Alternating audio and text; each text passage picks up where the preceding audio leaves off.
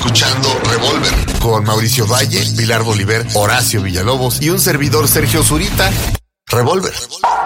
Un podcast para armar y desarmar.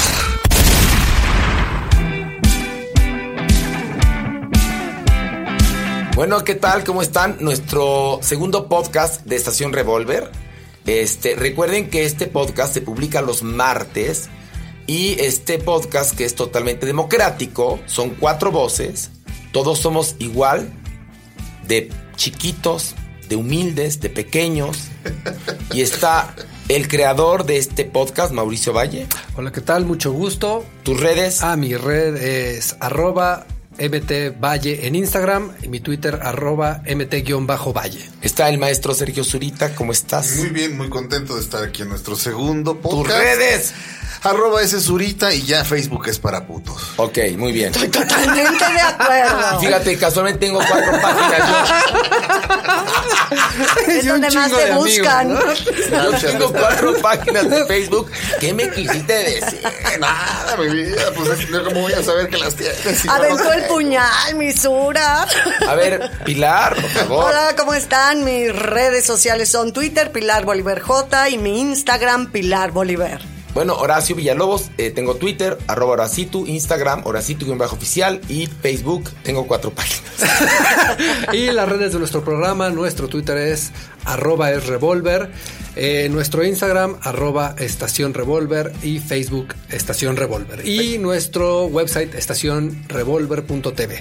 ¿Y de qué va a tratar este bonito podcast? Vamos a hablar de cuatro tópicos realmente importantes. El primero de ellos es la masturbación.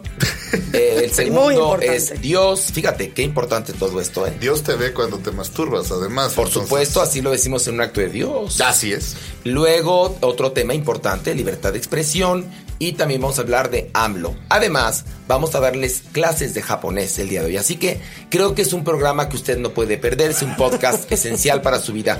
Y vamos a iniciar hablando de la masturbación. Eh, maestro Zurita, ¿cómo definiría usted la masturbación? La masturbación es, digamos, eh, mi actividad favorita. Eh, es más, voy a decir algo aterrador. Soy como el personaje de... ¿Cómo se llamaba el personaje de Fassbender en esa película en la que es adicto al sexo? Shame. En Shame. Pero este ya me di cuenta de que yo disfruto más la masturbación que el sexo a estas alturas de mi vida, lo cual me tiene aterrorizado. No me gustaría que así fuera, pero así es. Punto pero sí, positivo, eh. ¿eh? ¿Cuál? Tu mano no te puede denunciar. Ah, Mi mano no me puede denunciar, mi mano no me puede dar sida. Ahí está. Pero qué, pero ¿cuántas qué pinche veces a- suena, ¿no? ¿Cuántas Porque veces al día ¿Cuántas veces al día qué? te masturbas? Vamos a decir que pueden pasar dos días y luego eh, pues, hay que completar es unas, es unas tres veces. Pero es una constante, En ¿no? un día, sí. Ah, ¿no? sí, tres en un día. Tres en un día y luego el día siguiente. Es que pues, es muy divertido. No. El otro día estaba, dije, ah, pues no. Y de repente dije, no, ya me aburrí. Mejor voy a ver iTunes.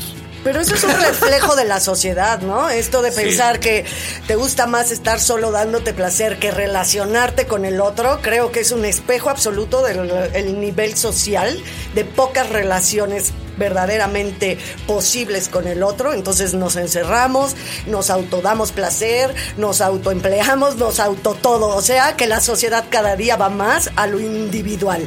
Puede ¿no? ser, pero yo nunca he sido muy chaquetero, por ejemplo. ¿eh? Pues No. tienes cara, Mau, Tengo cara de tienes cara. chaquetero. No, fíjate que a mí la chaqueta, no creas que, no creas que me vuelve loco. Por ejemplo, a lo mejor cuando estoy de viaje me vuelvo más chaquetero, por ejemplo. En los- en los hoteles dan ganas de uno se chaquetearse, eso es cierto, muy cierto. Pero fíjate que una cosa que, que habíamos discutido en algún momento, yo lo que sí no le entro es al porno. No me, o sea, el porno no conecto. O sea, yo no entendería cómo chaquetearme con una película porno, porque de entrada me distrae de la chaqueta. Para mí la chaqueta ¿Por qué tiene- te clavas en la trama o qué? la chaqueta tiene que ver con la ¿Te imaginación. clavas en la trama? con la imaginación para mí. Mauricio, No. Mauricio, estás mintiendo. Claro No, que no, estás mintiendo. Estás mintiendo En para absoluto. que, para, que, para que no te oigan en tu Nunca casa. he visto una película porno. Nunca he visto más de cinco minutos de una Es el película único porno casado en aquí. mi vida. Bueno, Eres no, el único pues- casado en esta mesa. Eso no tiene nada que ver porque Claro yo fui soltero. ver, Porque no te vayan soltero. a oír y te sientas Ah, no. mal de que tu mujer diga. No, "Ay, me sí, sentiría sí, sí". peor de que mi mujer me oyera que me chaqueteo más en un hotel a, que vea una a ver, porno. Bueno, vamos a partir, perdón, Eso es muy raro. como en los podcasts decentes, de la definición de masturbación. es acción que consiste en estimular los órganos sexuales de una persona persona o los propios con las manos, mediante caricias o por otro medio para proporcionar u obtener placer sexual. Es la masturbación. Ajá. Este.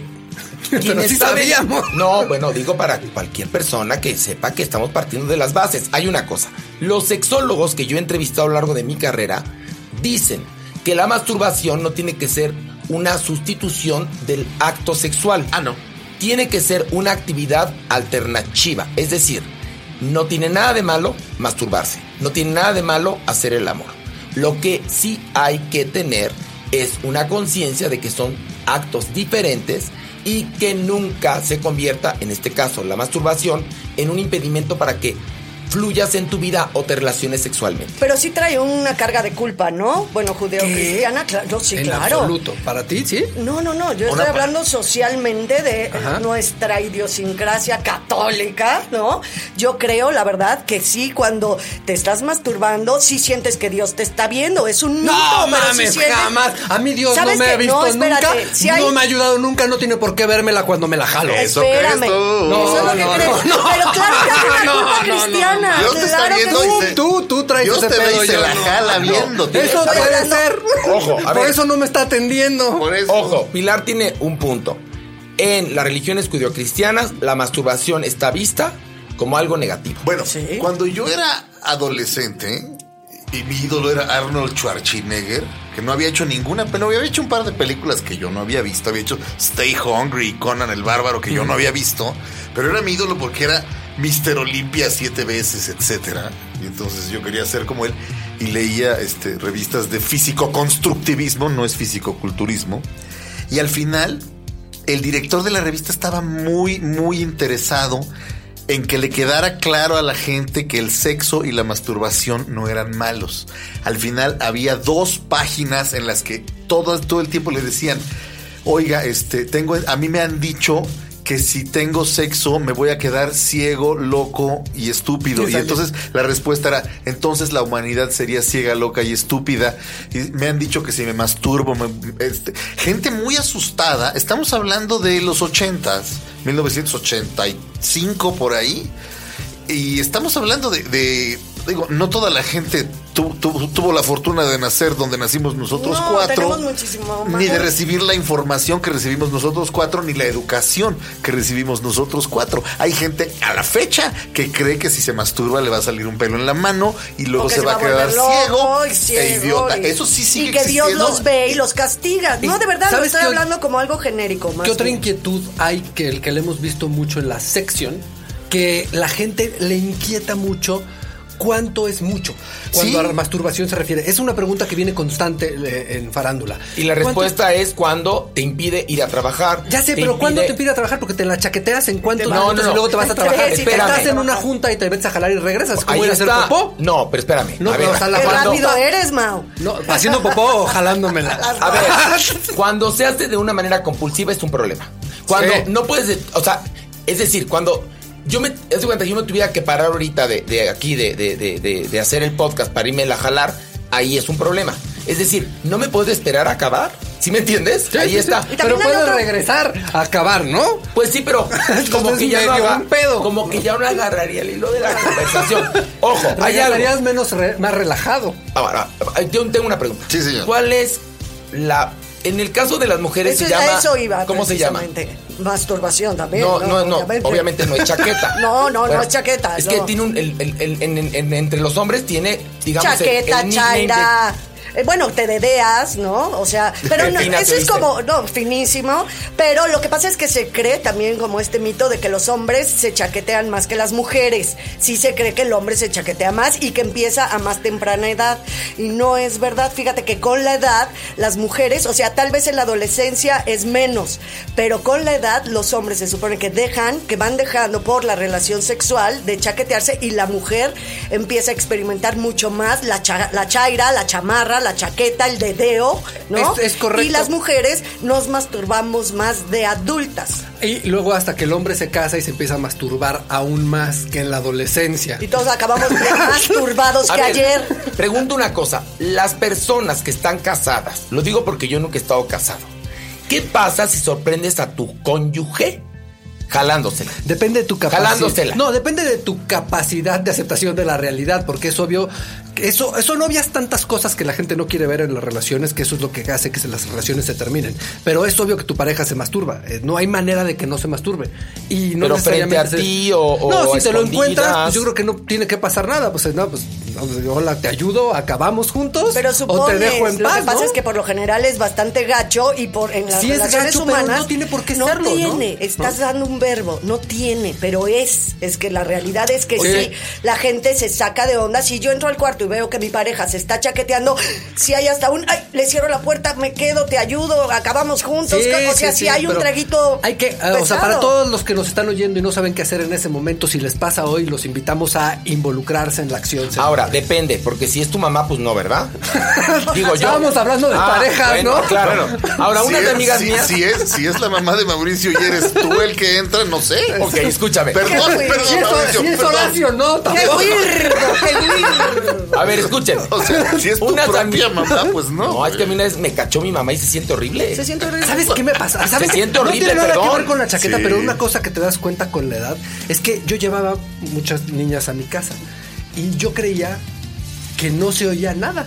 Y con los años te vas dando cuenta que cómo se oye todo y entonces te das cuenta todo lo que tuvieron que oír tus padres mientras Claro. crecías.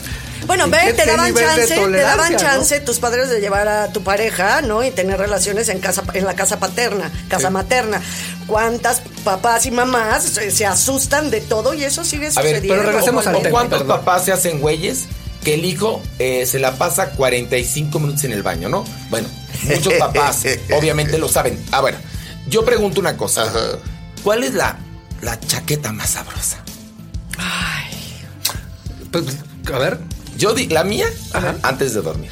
Es una Ah, no, no, gozada. esa es, esa es la, Es la- No. es la una- chaqueta reina. Yo la chaqueta cuál, premium. ¿Cuál es la tuya? Cruda. ¿Cruda? Cruda. Después de una borracherona, ¿no? Que te fuiste de Reven y al día siguiente estás en la cama echándola y ya comiste algo y te echaste como tu coca, tu chelita, ¿verdad? y de repente estás cachondo, como que bajas todos los niveles de conciencia, bajas toda la, guardia y vénganos tu reino, una buena chaqueta en la cruda es doble intensidad. Pero creo que Hijo, eso es qué de mujer, fuertes ¿no? estamos. Creo, creo que es de mujer eso. Porque el hombre está más golpeado. Y, y- No, me hizo Y si sentido. hay una relajación Gracias, mayor. Sura. Y Gracias, hay una. Sura. Sí. y- Gracias, me Surita. hizo Y hay sentido. un release, una. No, pero sí me hizo sentido. Estás jodido, Mayor. pero al mismo tiempo estás como Está con, más estás sensible, como estás con ganas. Sí. hipersensible. Estás a flor de piel, o sea, periférico. estás A ver, descarnado. pregunto algo a los, a los integrantes de este bonito podcast Estación Revolver. ¿Es buena o mala la masturbación? Es muy buena. Es buena. eh, Claro.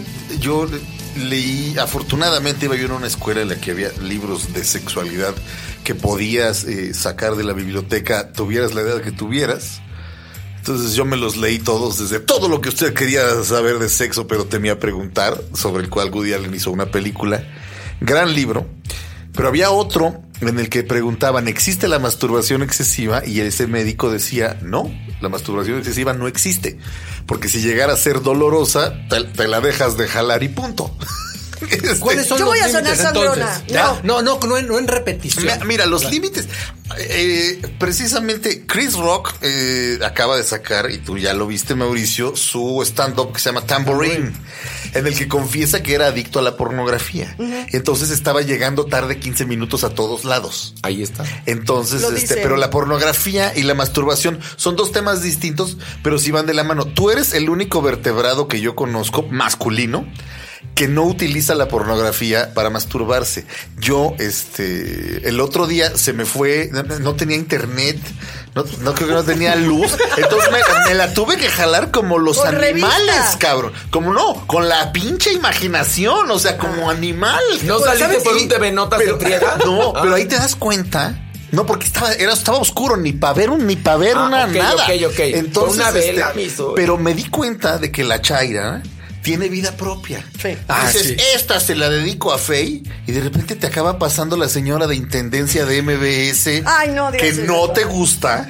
O sea, la señora de intendencia de MBS no se parece a la de la forma del agua, ¿me entiendes? Este, las No, no. este, y de repente dices, ah, chis, me la quiero echar a esta. Bueno, ¿o cada cómo? quien sus gustos. No, no, pero, pero tiene vida propia. Pero, Yo mira, ¿Es ahí- aquí, hay, o un- aquí hay buen punto. Entonces, porque esa es la forma en la que yo me masturbo Tú como con la los imaginación. animales, pero entonces No. tú estás hablando de la pornografía te lleva a otro lado. Aunque estés viendo pornografía, acabas dedicándosela a Ah, fe. claro, de todas formas. Ay, pero el no, sí, no, de hecho, no. yo tengo como cinco No. escenas, espérame. Yo tengo como cinco escenas de películas porno de las que vi en mi adolescencia que todavía las Te uso. hacen, te hacen. A ver. O sea, las bus ya se descompuso la videocasetera, las busqué en Y hay internet temas, y las temas que te excitan, Sí. temas, Sí. imágenes que son las que yo por lo menos como mujer son a las que recurro para esa excitación, para llegar. Me olvido de ellas para llegar. A ver si me permiten hablar, Sí, perdón. Bien idea. Para eso existe la pornografía. No, Perdón. no es que sea Ay, para eso. A ver, Es para pa- eso. Es para eso, perdón. eso. Es para ver, eso. ¿Para ¿Para qué? No, ¿para llegar al teatro de búsqueda? No. Ah, la pornografía es para masturbarse, punto. No es para eso, entonces ¿para qué es? ¿Para qué es? No sé. Para No, entender la vida de los plomeros. Oye, No. para entender la vida de los plomeros, ¿no? A mí me gusta, ¿sabes qué? Prefiero la fotografía. Fija. El decir, Sí. el video no me mueve. El cómic, el cómic pornográfico No, te la mueve. fotografía. La- Prefiero la, para, una a fotografía. ver, para eso también son las revistas pornográficas. Puede- Son para masturbarse, perdón. ¿Cuáles son los límites de A ver, no, pero pregunta, hago una a cosa, pregunta. cosa. Espérense, espérense, espérense. La pornografía, yo insisto que es para masturbarse. Ahora, tendrá que ver con tu capacidad de concentrarte con la trama. Es decir, si tú entras en la convención, perdón, Claro. de que si es pornografía de trajes, porque hay de trajes, o si es pornografía de leathers, o si es pornografía de lo que sea, que te concentres en la trama que te están ofreciendo los sacrosantos actores para poder llegar al orgasmo. Pero también puede ser que tu mente, como en tu caso, Mauricio, sea dispersa. Entonces pones la película, pero piensas en la vecina. Yo me No, salto la trama, la verdad, yo me salto la trama para Ya llegar trama. al punto donde quiero llegar. La- yo, no, yo no soy disperso en ese sentido. Yo donde pongo el ojo pongo la bala. O sea, más bien yo no necesito eso para llegar ahí. Yo nada más digo, ah, ¡pum! Pero piensas en cosas. No, en, no en cosas, en personas. Bueno, en personas. Bueno. cosas. Bueno, bueno, piensas en situaciones y cosas, pero, Sí, sí, sí. pero en personas en ciertas situaciones. Ahora, Exactamente. aquí El Jorge los, Rivero. los cuatro, los cuatro recomendamos ampliamente la masturbación sin culpa. Exactamente. Como una actividad este erótica, muy Sana, satisfactoria, sana. sana, que no tiene riesgos. Exacto. Ahora sí me gustaría decir, tú lo has dicho, Horacio, la, el sexo, como lo vemos en las películas pornográficas, no es como el sexo real. El otro día lo dijiste muy bien. Y bueno, yo te conté que eh, eh, pedí una pizza, me quise coger al pizzero y me puso una putiza. Porque yo pensaba que ah, pues, te pido, pido una pizza y me la mamas, ¿no? ¿Cómo? Pues, es Era lo que- con extra. Es lo que yo veo. güey. Era el Loverboy con extranchoas, ¿no? Exactamente. exact- Pero no, no, pero ya hablando en serio, esos palos este, de siete horas No, y no que además son muy aburridos, pero, pero además estos atletas sexuales precisamente son atletas sexuales. No, pero El además, sexo a ver, no es así. No. en la pornografía claro hay no. emplazamientos de cámara, iluminación, Sí. maquillaje, Fluffers. fluffers. Fluffers, sí, los fluffers son los que los que chaquetean al, al joven Sí, para que sí, luego ya llegue lo con la mantienen erecto para que no se baje. Ajá. dilatadores. Hay este Son los que hacen que te Broncodilatadores. No, lo- no, en el caso de a ver, infarto que no- mientras estás- a ver, chicos, en el caso de la- los actores y actrices que practican el sexo anal, no es que a la primera No. de cambio se la dejas ir y ya entra perfecto. No, hay dilatadores que hacen que el, el- el espacio se expanda para que pueda funcionar perfectamente para la trama que te quieren contar esos Yo apoyo, pornógrafos. apoyo un punto que dice Sura aquí, que la verdad creo no tiene nada que ver la relación sexual con una pareja, con alguien que quieres tener relación, coger, planchar, fornicar, a lo que tú imaginas, ves, haces a la hora de la pornografía Nada. y la masturbación. Lo que sí es que, Nada. ojo, no piensen que las relaciones sexuales son como aparecen en las películas. No. No, son. jamás. Pero de aquí, a- de aquí, del, de- del, del centro del corazón de este podcast, Estación Revolver, les recomendamos la masturbación. Por favor, porque a mí los maristas, con, con quienes estudiamos, Mauricio y yo, decían que era malísima la Exacto, masturbación. es ¿eh? con lo que empezamos, Que era claro. un horror y que no lo Y que hicieran. A mí nunca me Pecado. dijeron nada, ¿eh? Por eso ni sí ni tenía- no. O sea, a lo No mejor la esa clase, pero a mí sí. Por eso Pecado. tenían ese humorcito los cabrones. ¿Verdad? Pero bueno, eh, ahí está el tema de la masturbación. ¿Sabes que esto fue una jalada? Todo Esta este- fue una todo jalada de este bloque. Todo este bloque. Oye, es más, se va a terminar así este bloque. Ok, Vamos a nuestro siguiente tema que es Dios. Maestro Zurita. Bueno, eh, es Dios o más bien la necesidad de Dios actualmente. Eh, Christopher Hitchens, uno de los grandes pensadores del siglo XX y parte del XXI, escribió entre otros libros uno que se llama God is not great. El not, la palabra, no, o sea, Dios no es grandioso. La palabra no estaba así chiquita. Y decía que, bueno, eh, cuando, era, cuando llegamos a esta tierra, bueno, cuando, nos volvimos neandertales y de ahí cromañones y de ahí homo sapiens, eh, de pronto, pues, este, rayos y se hacían incendios y qué es todo eso. Y el, hombre primitivo lo atribuyó a deidades, a seres superiores a nosotros. Entonces inventó dioses. Sí, mitos, ritos. Sí, entonces este, pero conforme hemos ido avanzando y ya- más después de Darwin, eh, dice Hitchens que la religión no solamente no es necesaria, sino que es sumamente dañina. Los peores eh, crímenes contra la humanidad se han cometido en nombre de Dios.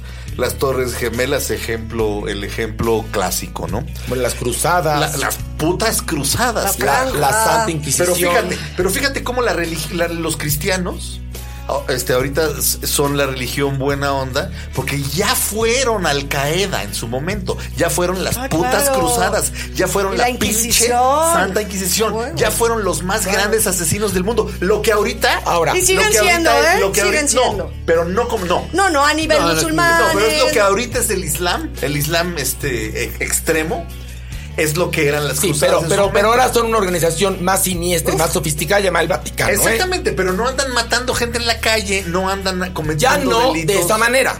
Ok, pero es, es muy diferente. Es está muy mucho diferente, más sí, sí, suavizado. sí, ya. Nadie digamos, le tiene miedo al Papa. Están más sofisticados. Ayatollah Khomeini tú lo ves y te cagas. Y al claro, Papa claro. te cagas, pero de la risa. bueno. Pero entonces- Además, el- por cierto, el Papa me caga. El actual Papa, Papa. Papa Pancho. Papa Pancho me cae Papa. en los huevos. Bueno, pues él te adora. El, dios del dinero. Estamos adorando al dios del dinero, por favor. Pero ya los favor. papas desde hace mucho fin. siempre, bueno, Pero todo lo fin. que es siglo XX, la verdad, siglo XX, XXI, son una basura y son, bueno, siempre han sido bueno, una basura los papas. Pero sí, pero Desde lo que el primero. Pero lo que dice Hitchens. El primero es Pedro. Pero lo que dice que, que, que- que Obviamente, tipazo, ¿verdad, ¿no? Pedro?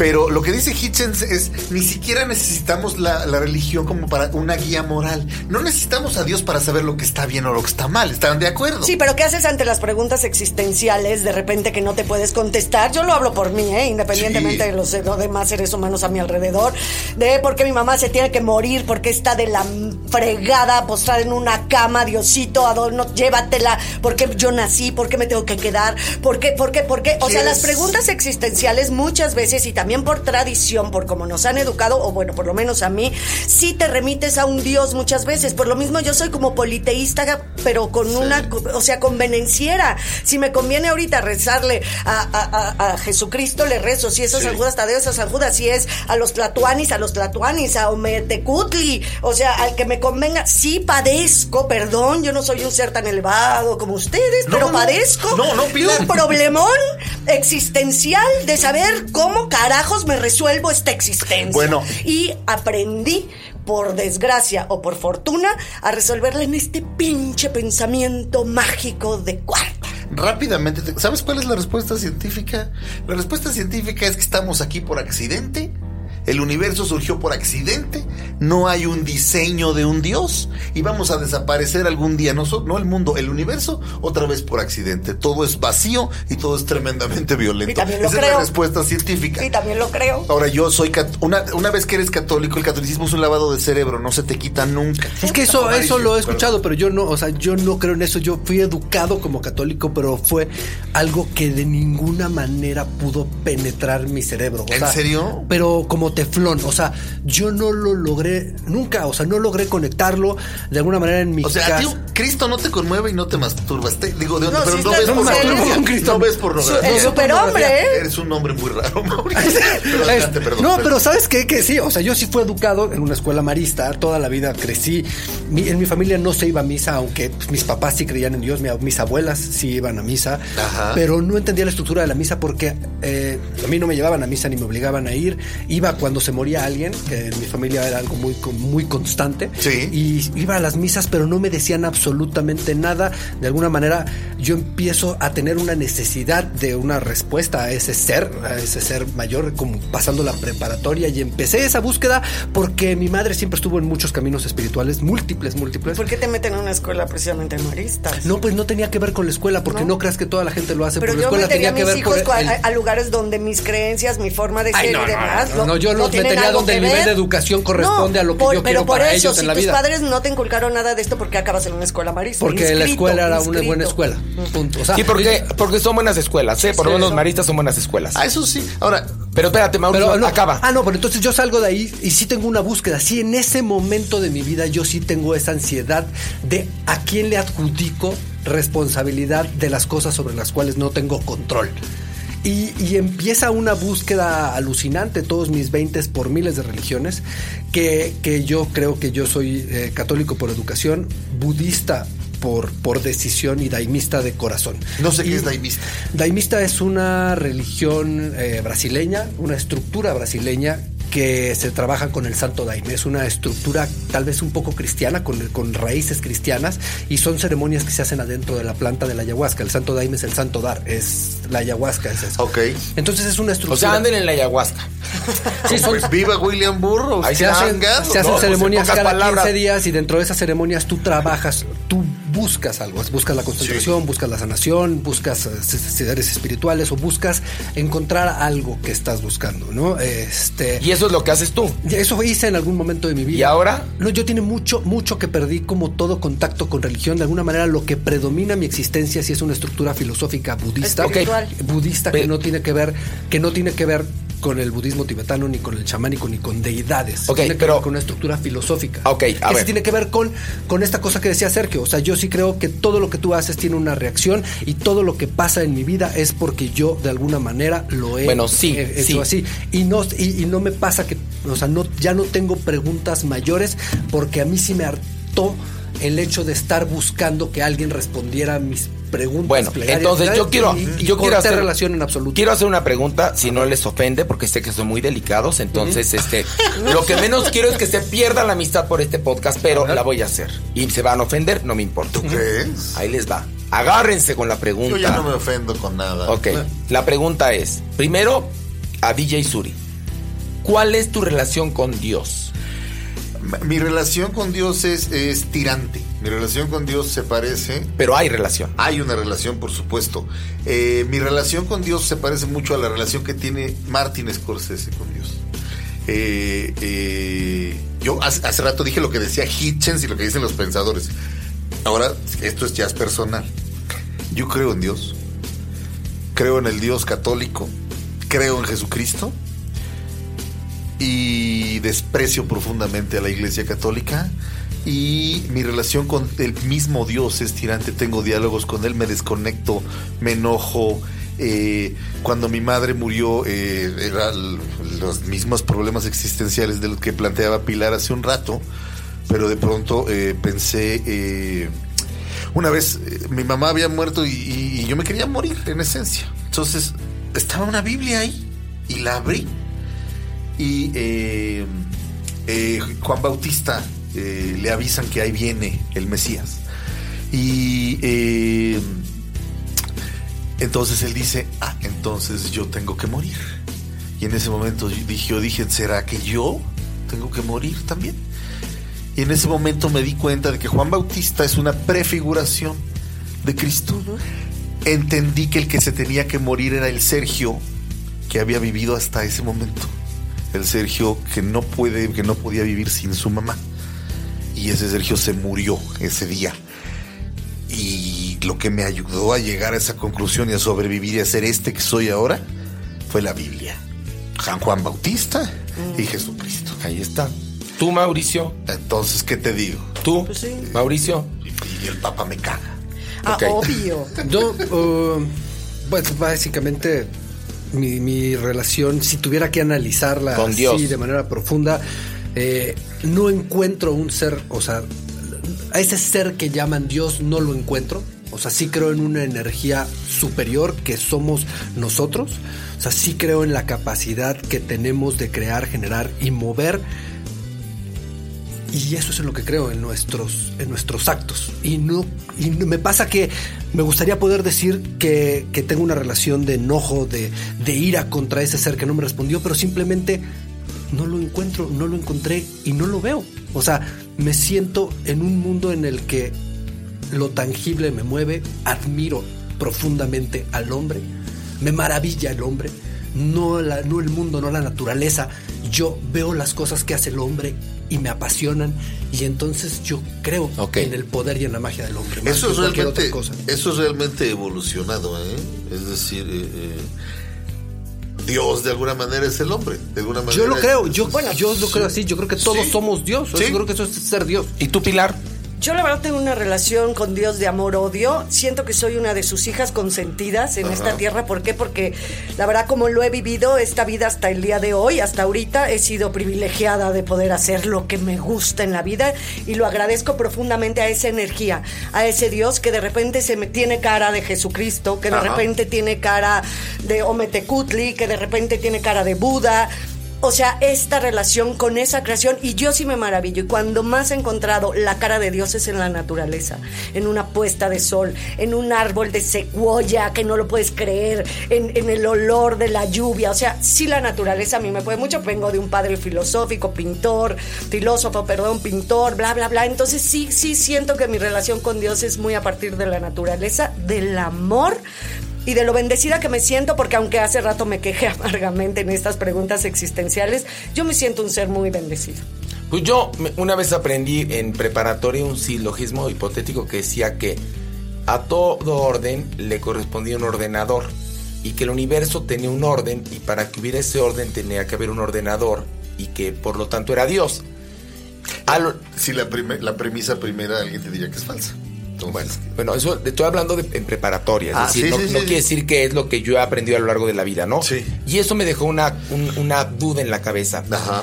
Y te puedo decir que mi papá me mandó a escuela católica con la premisa de para que odien la religión católica, mijitos. Así nos Lo decía mi papá. Lo amé. Mi abuelo peleó contra los cristeros, es decir, Mi vengo de una familia que justamente fue formada en otro asunto. A lo mejor mi abuelo mató a tu abuelo, no cierto. No, no, a lo mejor y mi abuelo- entonces, no, a lo mejor tu abuelo mató a- a- al hermano de mi abuelo, porque así. mi abuelo Ah, bueno. estaba vivo Ah, bueno. hasta hace. Pero lo que sí es que ha habido momentos en la vida que, que Dios me ha demostrado su existencia. O lo que yo creo que es Dios. Entonces, Sí. bueno, ahí están nuestras opiniones al respecto. Y tenemos que pasar al siguiente tema de este bonito podcast, Estación Revolver. Este Pero de aquí podemos ir en paz. La misa. ha terminado. terminado. Exactamente. Acabemos con una alabaré, alabaré, alabaré. ¿Ok? Alabaré, alabaré, alabaré, alabaré, alabaré a mi Señor. Muy bien. Ahora eso, chachan. Vamos al siguiente tema que es libertad de expresión, pero específicamente de corrección política y cómo la corrección política está matando la comedia. Y la libertad de expresión, por lo tanto. por- pero dentro del, digamos, dentro del tema, uno de los subtemas es corrección política, ¿no? Que es el tema que vamos a hablar ahorita. Sí, señor. Eh, empezando por, eh, lo comentábamos hace rato, Chris Rock acaba de estrenar su más reciente stand-up eh, en Netflix, lo cual quiere decir que hizo una gira de aproximadamente un año o más por todos los Estados Unidos y otros países, porque así es como formas una, una gran rutina de, de una hora. Chris Rock, al igual que Jerry Seinfeld, al igual que varios otros comediantes, han decidido dejar de ir a las universidades. Porque en las universidades, que deberían ser los lugares más liberales, los lugares en los que están más abierto el pensamiento, los lugares de los jóvenes, donde hay libertad de cátedra, etcétera, etcétera, son los lugares más conservadores. No puedes hacer chistes este, raciales, no puedes hacer chistes de mujeres, no puedes hacer chistes de un montón de cosas porque te abuchean y te cuestionan los estudiantes. Los en las mismas universidades que en los años 60 defendían los derechos de los afroamericanos, en esas mismas universidades heroicas, Berkeley, ahora este, ya se ofenden por todo y hemos, eh, de veras, hemos llegado, hemos llegado a un punto en el que yo, eh, en, el, en, el, programa de radio que tenemos, Horacio, en Dispara Margot Dispara, por supuesto, este podcast, este Estación Revolver, es un lugar mucho más libre, entonces no tengo que tener ese super yo. Pero desde hace más o menos dos años y, eh, los últimos seis meses que te puedo yo decir, tengo un super yo que está encima de mí diciendo, ten cuidado con lo que vayas a decir, digo algo y de inmediato lo explico para que no se vaya a malentender, para que no vaya a creer la gente no sé qué. Este, me querían correr supuestamente porque soy misógino. Eh, toda la gente está como muy, eh, con la piel muy, muy suavecita. Muy delgada. Todo el mundo está muy dispuesto a ofenderse. Y Marshall McLuhan dice que ofenderse es la respuesta de cajón del idiota.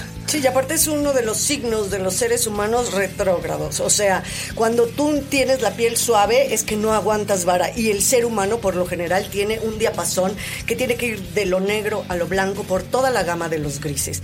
Obviamente, los dos grandes géneros dramáticos son la tragedia y la comedia, como bien lo sabemos los que estamos aquí. Y la comedia utiliza como una de las grandes herramientas para castigar al vicioso lo políticamente incorrecto. Sí. Eso, en este momento, como se está perdiendo, le está dando en la madre a toda posibilidad de hacer verdaderamente buena comedia. Casi, Sí. casi que estaríamos en las catacumbas de principios de los cristianos metidos en un hoyo para poder decir lo que queremos decir sin que el de al ladito se ofenda. El otro día eh, eh, hay una, había una obra de teatro llamada Enemigo del Pueblo, de Ibsen, con el maestro este, Luis Rábago, haciendo del, del doctor, eh, no me acuerdo cómo se llama el doctor, pero el doctor quiere decirle al pueblo que el agua Está es- contaminada. está contaminada y que no se metan a bañar eh, eh, En las termas. en las, en las aguas termales porque el agua está contaminada y, y no quiere la prensa que diga eso, etcétera, etcétera. Bueno, era una adaptación y la gente estaba muerta de la risa. Y de repente entra un chavo en los primeros 20 minutos de la obra. Todos pensábamos que era parte de la obra y dice, ¿de qué se ríen? A ver, ¿quién conoce esta obra? Bueno, esta obra no es de risa, señores. Y estaba Luis Rábago en ese momento acostado en un supuesto pastito de la obra. Y el tipo se acuesta junto a él. Y de repente ya llega el dramaturgo y ahí ya te empiezas a dar cuenta. Y llegan los de seguridad y te empiezas a dar cuenta de que no es parte de la obra. De que un chavo menor de 30 años, evidentemente, entró con la solemnidad a regañar la adaptación que había hecho este tipo de una obra de teatro. El, el personaje es Thomas Stockman. El doctor, El doctor Stockman, Stockman. El doctor Stockman. Este. Entonces, los jóvenes que aparte creen que están, eh, que están hablando por la libertad, son los más reaccionarios y ni siquiera se están dando cuenta. Eso es lo más escandaloso de todo, ¿me entiendes? Entonces, eh, la, la comedia se está muriendo, ya no puedes decir nada, cada vez, eh, eh, esto cada vez está peor. Es, eh, la corrección política...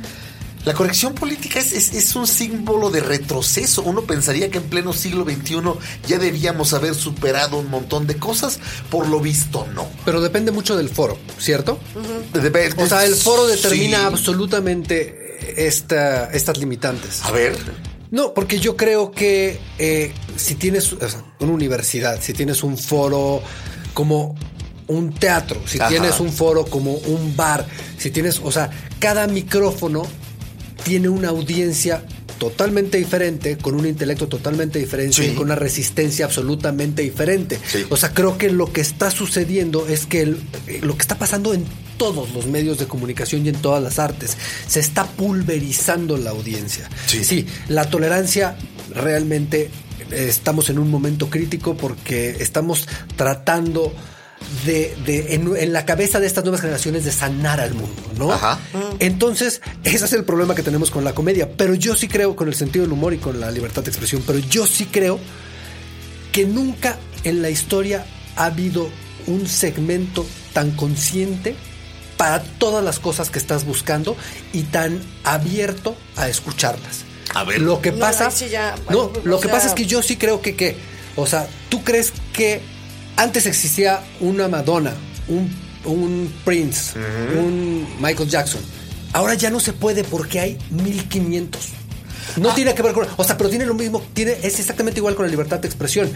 Hay 500 personas, o sea, hay 500 Hablando tipos de personas. diciendo lo que Entonces, quieren. lo que tú tienes que hacer es encontrar al segmento al que vas y ahí es donde tú vas y yo- tú ya no puedes pertenecer a todos los otros espacios como hubo un tiempo en el que sí se podía. Cuando Richard Pryor en los 70s podía hablar para todos. Ahora tú hablas para tu segmento, ¿no? Es que también hay algo. Actualmente las personas tienen una vía de respuesta.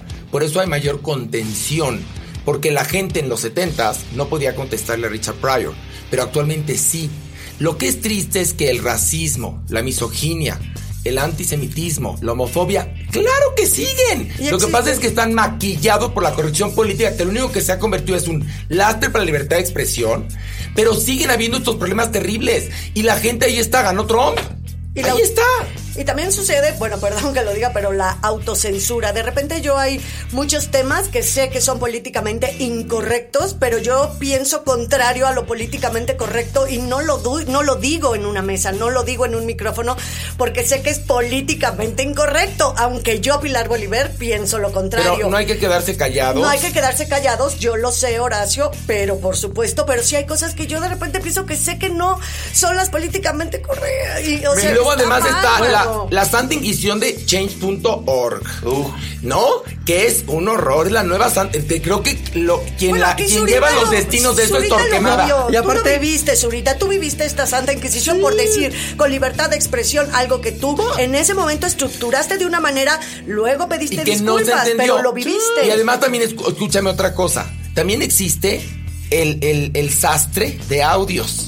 Que entonces, tú dices algo en un podcast como este, ellos lo cortan, le ponen un- un- una etiqueta de algo, lo desvirtúan y te chingan. No, y ¿Eh? además, algo escrito no es lo mismo que, que, que algo Escuchado. escuchado. Es decir, tú todo el tiempo de broma dices oración. Ay, Mauricio, qué culero, Mauricio. Así en ese tono. Claro. Es escrito, Mauricio, qué culero.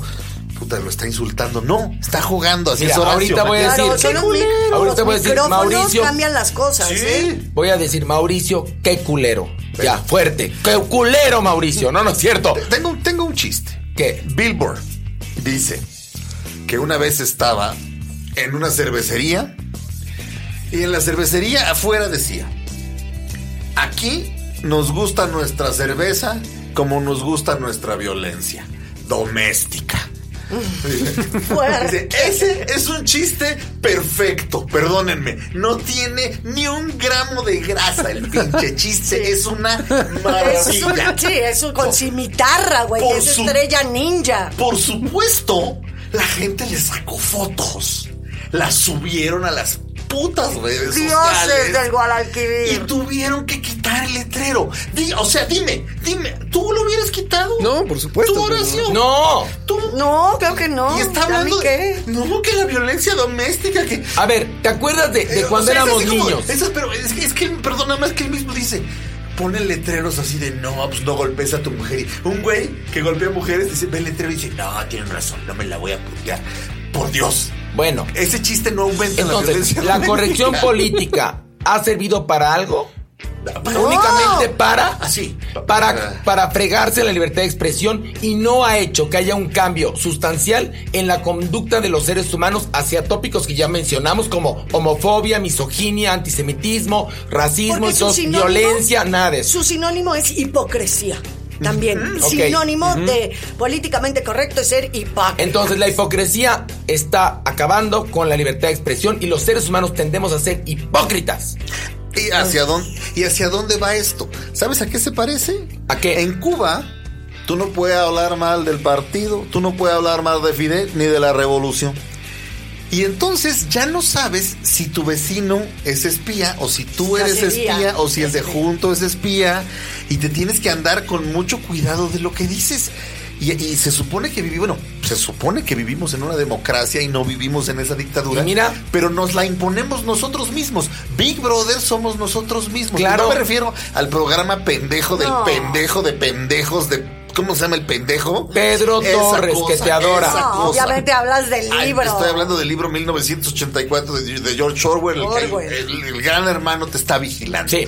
Todos hemos decidido ser el gran hermano. Pues sí. Nos hemos vuelto los grandes acusicas y los grandes, este, las grandes nenas. Y ahí vamos todas Pero a es de chillar. terror, eso Y- es de y- y- terror, y ¿eh? ahorita dije nenas y entonces, ah, claro.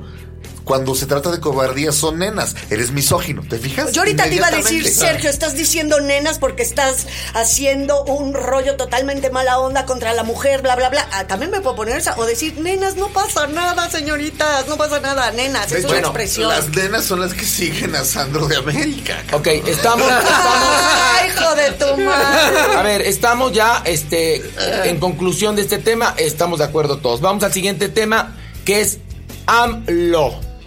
AMLO. ¿Es un peligro para México? Sí. Sí, totalmente. Sin duda lo es y creo que se vuelve más peligroso porque tiene una forma de comunicarse bastante simple, ¿no? Que tiene que ver con, con esta forma populista que le llega a toda la gente. Pero ¿sabes cuál es otro riesgo que no estamos viendo? Que al hablar tanto de él, bien o mal, Estamos promocionando. se está promocionando inevitablemente. Es lo mismo que pasó con Trump. Eh, pero una de las cosas que a mí más me, me interesa y, me, y me- me intriga de este tema de AMLO es que su lenguaje es muy elemental, muy sencillo y, y- y llega a todos. Pues por eso. Y toda la gente que está en su contra tiene estructuras mentales y lenguajes mucho más elevados que cuando tratan de hablar de los riesgos de AMLO lo vuelven tan sofisticado que la gente no logra entender cuál es el peligro de AMLO. Entonces, gracias a eso, estamos llenos de memes como el de... eh, ah, sí, entonces tú crees que AMLO va a volver a esto como Venezuela. Ah, y usted- entonces el PRI lo va a volver como Dinamarca. Entonces es como la cosa más elemental, pero el peligro está en que no hemos encontrado la forma de decir y de llegar a la gente de forma tan sencilla como la suya de cuáles son los riesgos que tiene este país con todas las cosas que promueve AMLO. Llámese lo que sea, desde reducir el IVA hasta todo lo que está vendiendo. Mira, para mí la respuesta es muy sencilla. Surgen personajes como AMLO cuando hay un descontento social muy grande. Es caldo de cultivo. Si no tuviéramos este descontento social tan grande, es decir, el actual gobierno tiene la culpa de que AMLO sea tan fuerte ahorita. Sí. Por su corrupción y por sus estupideces. Este. Y hay un descontento. Y AMLO es simplemente. ah, Para. para es que esto, esto me parece la explicación más clara. AMLO es un producto milagro. A toda la gente le gusta oír, a nadie le gusta oír que para tener cuerpazo de nervios tienes que hacer, tienes que comer tofu. ¿Qué, qué- este, qué- qué comes tú, Horacio? Por favor. ¿Qué Pechuga, pechuga a la plancha, ensalada, este... Gluten free, no comes Bueno, es decir, como, digamos, proteína Ajá. Eh, sana y carbohidratos sanos, punto. Y hago ejercicio todos los días. ¿Cuánto tiempo de ejercicio? Hora y media diaria. Hora y media diaria de ejercicio y digamos comes cosas no muy ricas. No, no, exactamente. Cosas que ya me gustan, pero comer pechuga a la plancha, con ensalada y una sopa de verduras, pues no es lo que más me gusta todos los días, ¿no?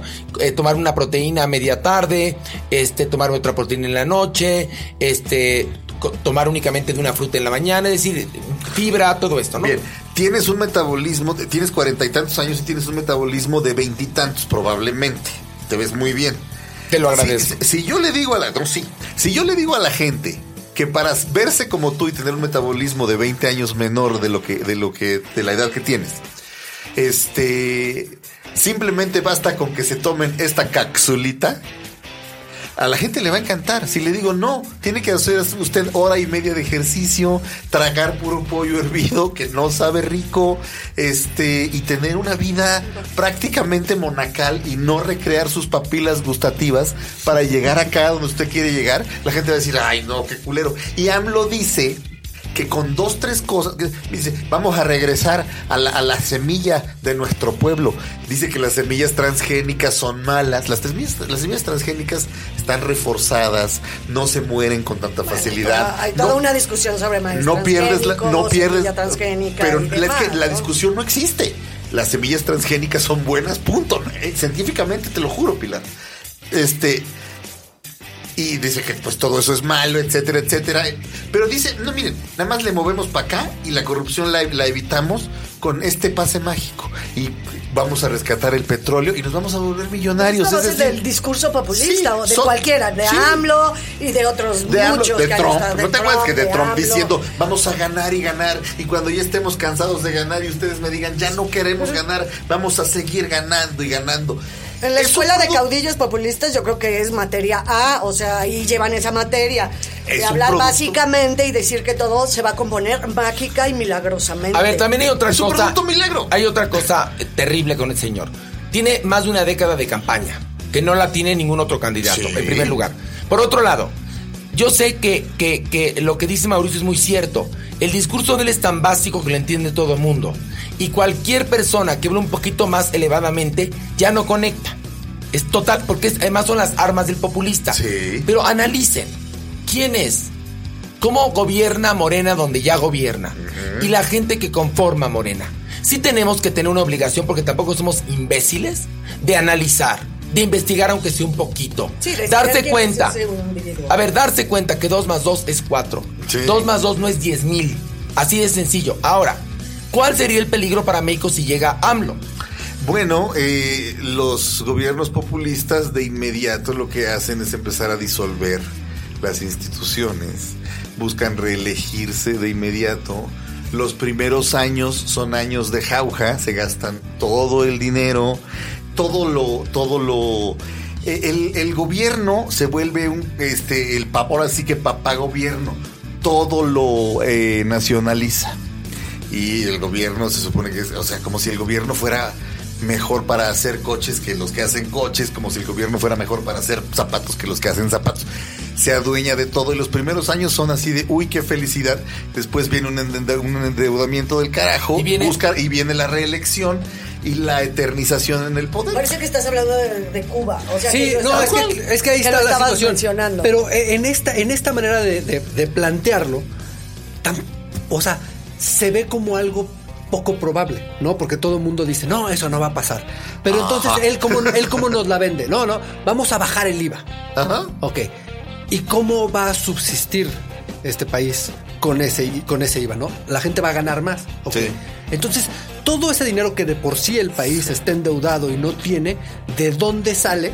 ¿Y qué sucede después de eso? Es que él dice que acabando con la corrupción, Sí. que la va a acabar así como, como Fox prometió terminar el conflicto de, de Chiapas en tres segundos, así como, como un mago, como un hechicero, como Harry Potter. Él va a acabar con la corrupción, así chas, chas, chas, y acaba con ella. Entonces, al momento que acaba con la corrupción, ya todos somos suez inmediatamente. El problema es que no. La gente que lo acompaña ha demostrado a lo largo de sus carreras que son muy corruptos. Miren, la diferencia entre Trump y Andrés Manuel es que Trump tenía a su favor algo. Nunca había sido político. Y Estados Unidos tiene unas instituciones tan fuertes que pueden soportar a un abyecto como Trump. Aquí en México no tenemos instituciones fuertes. Este señor nos puede llevar al carajo. Así de sencillo, al carajo. ¿Y qué creen? Se puede estar peor. ¿Sabes qué era interesante en este podcast? Traer testimonios o, o- o conectarnos vía telefónica con gente en Venezuela que nos cuente cómo es. ¿Qué pasó? ¿Cómo claro. ocurrió?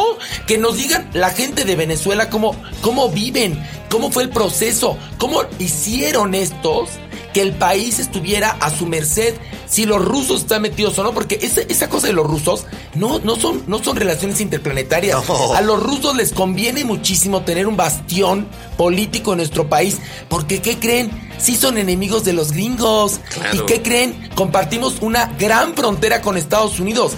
Y lo que ocurre es que la gente a lo pendejo decide, ay no, voy a votar por AMLO porque odio al PRI. No, No. voy a votar por AMLO porque, porque AMLO, a ver, ¿qué- pregunto, yo pregunto, ¿qué le ven? ¿Sí le creen? ¿Qué? No, yo, yo la verdad, lo que propone de repente AMLO a mí me parecería genial. Que la riqueza estuviera repartida, que fuéramos un país progresista, bla, bla, bla. En esto, la verdad yo digo, pues sí es lo que quiero. Hay una cantidad de miseria en este país, de desequilibrio social, de corrupción, que obviamente, pues, ¿qué es lo que oyes? Oyes justicia, igualdad, bla, bla. ¿Sabes? El problema, el pedicure, como bien dijéramos, es que es imposible que lo haga con esos parámetros. Y con es- esa gente. Y con esa gente. eso A es ver, lo ¿tú que vas a votar por AMLO? No sé. ¿Cómo que no ¿Cómo que no sabes? ¿No sabes? Bromeando, Ah, chicos. Ah, no, bueno, no, no, espérame, no. A lo mejor es, a lo mejor es Por peer eso- pressure ahorita, a lo mejor sí. Pilar. A lo mejor eres, eres sí lo está dudando y sí sintió. este- Pejista de closet, escúchame. Ya eso íbamos a hablar de los pejelagartos de closet. A ver, ¿no? a ver, a ver, escúchenme. Tienen que, a ver, también, también tenemos una responsabilidad. No somos bebés. Es decir, tenemos una responsabilidad. Y si los comunicadores no saben conectar con su audiencia para explicarles quién es AMLO, Yo no voy a votar por tienen que hacer lo que. Yo no voy a votar obviamente por él. Obviamente, ¿por qué? Porque no me gusta la gente que lo rodea, no me gusta su discurso. Sé que es algo que no puede suceder, ¿no? Eso estoy totalmente de acuerdo. Que me encantaría que alguien llegara y nos dijera todo este tipo de cosas si fuera realidad. Claro que sí, me gustaría un país mucho más equitativo, me gustaría que la riqueza estuviera más repartida, Pero- que funcionáramos bien y ningún candidato lo va a dar, ni lo ofrece, ni ningún pinche partido. Pero todo el mundo habla de la, de la distribución de la riqueza hasta que te toca distri- redistribuirla a ti. Ese era mi punto. Ese era No mi cierto, punto. ¿eh? No es No, cierto, estoy Sergio, ahí no estoy de totalmente de acuerdo contigo, ¿Por no. qué quieren, Ah, por qué redistribuir la riqueza?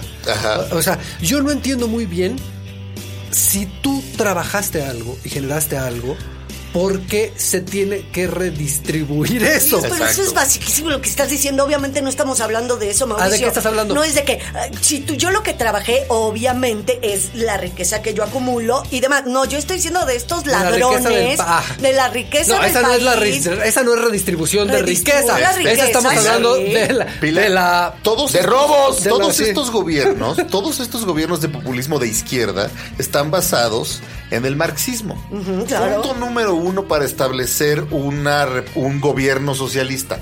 Punto número uno de Marx, la abolición de la propiedad privada. Te- este, la- eh, Entonces tú crees que tu departamento es- lo vas a compartir con una eso- familia, con la familia del parque de la esquina, ¿no? De los 12 que están en la- una- si No, se va a redistribuir no, las, o sea, Te cuento. Una cosa es socialismo y otra cosa es comunismo. Espérame, está- el comunismo está- es cómo se ejecuta esas bases socialistas, Están, obviamente. están mis queridas quijadas caídas marchando. Y sí, viva el peje.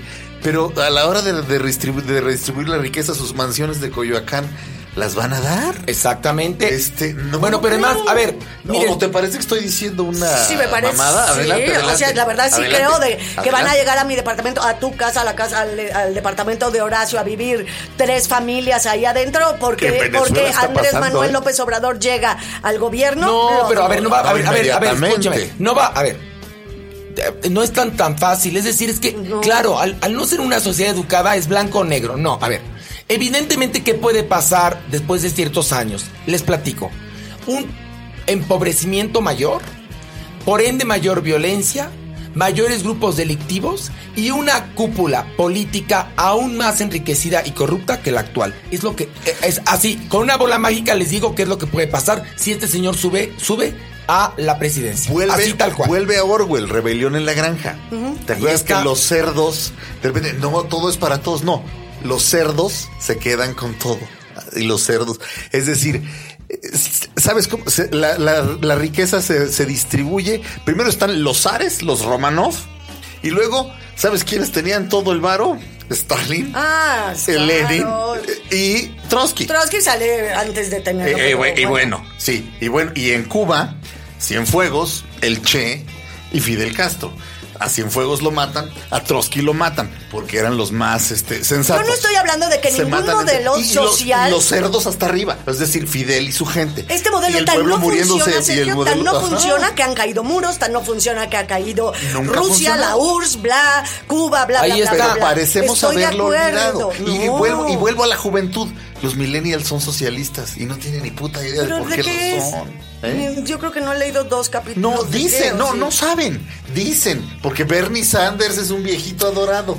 No, y, y su ejemplo. y, Pero bien dice y sus perdón, ejemplos ¿eh? siempre tienen que ver con Escandinavia. Así. Sí, siempre tienen que ver con el petróleo de Noruega. Sí. ¿no? Esa es la, la mejor estructura que encuentran. Pero no encuentran que ellos están invirtiendo todo su dinero en otros países, cosa que a ningún mexicano le gustaría cuando escuchara que todo el dinero que se genera aquí lo vamos a invertir en otros lugares. Todo el mundo va a decir, ¿cómo? Si el dinero es para México, ¿no? Y además, perdóname, eh, Mauricio, Dinamarca son cuatro cabrones. Aquí somos 200 millones de cabrones. ¿Cuántas personas hay en Dinamarca? ¿Siete? No, no, sí, sí, No, son de- millones. son A 10 ver, millones. no se puede comparar la historia de Dinamarca con la de México. No, no, no, no, no. Por no, eso, no. eh, Dinamarca es una mierdita de este tamaño. Además, Pero es el ver, ejemplo favorito de los millennials ahorita. Pero ya sí, a ver, para terminar este podcast, señores, escúchenme. Nada más yo invito a la gente a que sí haga un poquito su chamba. Pues Y vean cómo opera este hombre. Es decir, cosas tan sencillas para que las entienda todo mundo así, palitos y bolitas. Si tú perteneces al partido nazi y decides entrar a Morena, se te perdonan todos tus crímenes. Porque es Así opera este hombre. Ajá. Segunda cosa, vean quiénes están siendo parte del círculo de Andrés Manuel López Obrador. Vemos gente preciosísima, ¿eh? Nada más analícenla. Y lo que dice, lo de lo- su constitución moral. Es decir, en verdad, él solito, ahora sí que el peje por su boca muere. ¿Cómo se les llama a los gobiernos que quieren meterse con la moral de los ciudadanos? Culeros.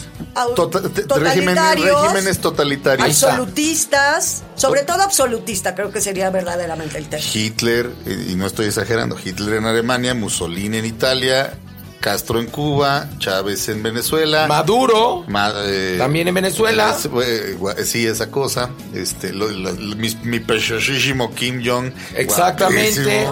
En Corea. Ajá. Bueno, Son entonces, ahí Regímenes está. totalitarios. Regímenes totalitarios. Este Mauricio Valle, algo que quieras agregar. ¿No? ¿Ya te vas a despedir? Me paso a despedir. Este es el segundo eh, podcast de Estación Revolver. Recuerden que se publican los martes y que aquí estamos para servirlos, que somos sus cuatro criadas, que los vamos a entretener. Y perdón, ay, perdón. Sus cuatro, ¿qué? ¿Chicas del servicio? ¿No? ¿Cómo? Yo, porque yo me, me puedo decir Señoras, criadas, sí, ¿no? ya no podemos decir Ya no, criadas. ok. ¿no? No, porque Señoras ya criadas no. No. Fíjate, la gente en México iba a decir algo, tiene chicas del servicio y las trata como esclavas, pero no les dicen criadas. Soy la señora que me ayuda en la casa. La señora a la cual trato como esclava, ¿verdad? Bueno, para que vean. Bueno, este, gracias. Hasta la próxima. Revolver, el podcast con Mauricio Valle, Pilar Bolívar, Horacio Villalobos y un servidor Sergio Zurita. Revolver, un podcast para armar y desarmar.